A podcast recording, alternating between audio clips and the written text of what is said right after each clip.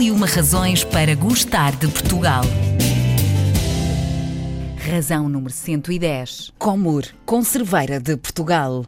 Inaugurada em 1942 na Mortosa, a fábrica Comur é uma das maiores do setor conserveiro nacional. As conservas de enguia são, ainda hoje, uma das imagens de marca e uma das grandes embaixadoras da Mortosa fora de portas. Inicialmente dedicada à exportação de enguias, a produção evoluiu depois para os mais variados tipos de conservas de peixe, sempre com os mais elevados padrões de qualidade e excelência. Mas para conhecermos melhor esta herança tão portuguesa, conversamos com o Tiago Quaresma, responsável de comunicação da Comur, Conserveira de Portugal. A Conserveira de Portugal, a Comur, como é conhecida, é de facto uma das razões para gostarmos do nosso país. Eu não tenho dúvidas nenhumas de que o é, aliás.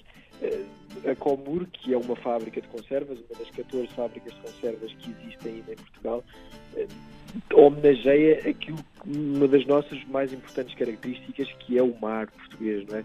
Nós falamos há séculos de que temos que fazer alguma coisa do, do, do mar português, o que é que nós podemos trabalhar a partir desta grande riqueza que é o oceano e, na minha modesta opinião e na nossa, na nossa opinião enquanto Comur, as conservas são provavelmente o melhor método de o fazer, tirar uh, do, do, do, oceano um pouco da sua riqueza e mandá-lo para os quatro cantos do mundo. Esta história já tem mais de 75 anos. Quer contar-nos um bocadinho do que é a Comur e o que é que ela tem feito ao longo destes anos todos, para quem não conhece? A Comur é um projeto muito, muito, muito especial. A fábrica foi fundada em 1942, na Mortosa, portanto, juntinho a Aveiro e, e nas, nas margens da ria com o mesmo nome. Uhum. E, e ela foi fundada justamente porque havia na, na, na Ria de Aveiro um excedente de enguias e, portanto, toda, toda a produção da Comur começa pela produção de enguias na altura para, para abastecer o exército italiano que estava em plena Segunda Guerra Mundial.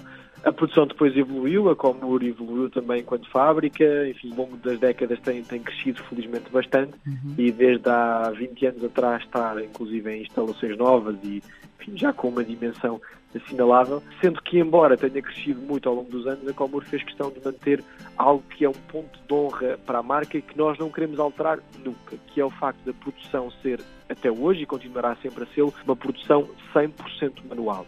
Tudo o que nós encontramos dentro de uma lata da Comur, seja ela qual for a referência, uhum. tudo o que lá está dentro foi embalado à mão. Estamos a falar de 100 mulheres, por cima esta é uma indústria essencialmente composta por, por mulheres, a enlatar cada um dos produtos que depois chegam às prateleiras dos nossos consumidores. Portanto, e isso faz muita, diferença, não faz, Tiago? Toda a diferença. Aliás, era, achamos nós, e esta é um bocadinho a filosofia do grupo, que este é o único caminho para a economia portuguesa. Nós não, nós não nos podemos tentar afirmar pela, pelo, pelo preço, jamais, nem, nem pela competitividade assente na redução dos custos. Isto não faz sentido para uma economia portuguesa, uhum. porque a concorrência estará em qualquer parte. Ao passo que se formos pelo caminho inverso e optarmos pelo que é feito à mão, pela diferenciação, pelo valor acrescentado, aí muito poucos no mundo estão capacitados para nos fazer concorrência, porque ninguém tem a nossa história de um saber fazer de tantas décadas. E é aí que está o verdadeiro E nós refletimos muito na Comur porque é que existiam na década de 50 400 fábricas de conservas e hoje há 14? Ou seja, o que é que aconteceu para ter havido um decréscimo tão grande? Na nossa opinião, o que aconteceu foi muita gente, infelizmente, caiu neste equívoco, deixar que indústria é, é, é reduzir custos, é vender o mais barato possível, é competir com a Índia, com a China, com a Tailândia. Não é essa, não é esse, na nossa opinião, o conceito de indústria que Portugal deve ter, especialmente num setor tão característico como as conservas, então aí não mesmo, porque nós gozamos daqui de um, de um capital muito importante, que é o mundo inteiro reconhece as conservas portuguesas como as melhores do mundo. Quando temos essa fama, não podemos correr riscos minimamente a qualidade do que estamos a fazer. E se a nossa filosofia assentasse sobre os custos, estaríamos a distanciar-nos desse ideal. Ao contrário, com um método tão tradicional e tão assente nas pessoas e pelas pessoas e no know-how acumulado, nós temos inclusive três gerações a trabalhar na mesma fábrica. Maravilhoso. Avó, mãe e filha. Eu sei que existe, para além da fábrica, alguns espaços que vocês foram abrindo uh, para visitarem, para, para o público poder visitar, que conta também um bocadinho da história, não só das conservas, mas de algum, alguns dos produtos que por lá encontramos. Estes espaços também já chegaram a Lisboa, não estão só já uh, situados em Aveiro, na Mortosa, mas também uma loja em Lisboa que tem tido muito sucesso, verdade? Sim, é verdade. Nós temos neste momento 15 espaços abertos ao público, espalhados um pouco por todo o país, e, e nós optámos por isso, foi, foi uma decisão estratégica, porque não é fácil na grande distribuição nós conseguirmos passar mensagens ao claro. consumidor. E aqui entenda-se por passar mensagens fazer o consumidor perceber o valor acrescentado do produto que uhum. estamos a apresentar. Então nós pensámos, por que não irmos diretamente até ele explicar-lhe nós? E fizemos uma primeira loja, a experiência correu bem, a segunda, a terceira, a quarta e por aí fora. E aquilo que sentimos claramente da parte das pessoas é que, dos consumidores, é quando nós explicamos o que é que está por trás, as pessoas a partir daí aceitam pagar o justo valor pelo produto claro. que estamos a apresentar. E este é um setor que tem muito, muito, uma, uma densidade sociológica tremenda. Uhum. Os homens vão para, para, para, o mar pescar, as mulheres ficam em terra a enlatar e é fundamental que alguém atribua o justo valor para que ele depois possa ser redistribuído. E esta estratégia do retalho e de irmos diretamente aos consumidores permitiu-nos fazer coisas que eram impensáveis na indústria conserveira há uma década atrás, quanto mais há 5, 6, que foi ter peixes nobres em conserva.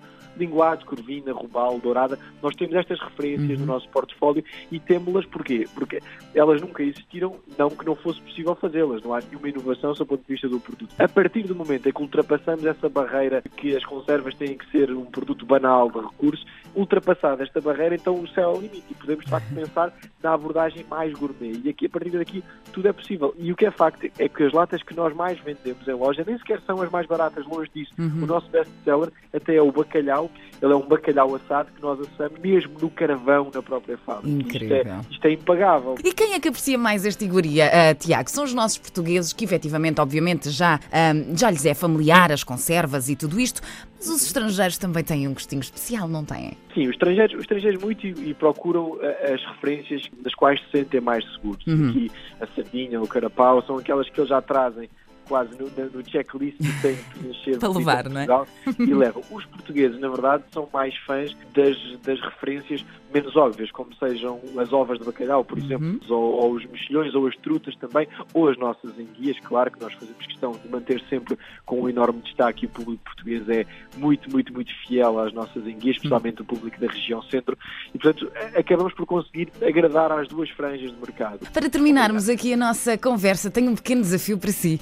Gostava que completasse a seguinte frase: A conserveira de Portugal é a alma do país. O mar que os portugueses um dia fizeram seu dá-nos hoje alguns dos mais maravilhosos sabores do mundo, proporcionando experiências gastronómicas únicas, apenas possíveis pelos séculos de conhecimento que aqui se reúnem em torno de uma lata. Sabores e saberes seculares abraçados numa maré histórica de reencontro do mar com os seus heróis. Uma epopeia agora recontada pela Comur, a conserveira de Portugal, que não podia deixar de ser mais uma das razões para gostarmos do nosso país.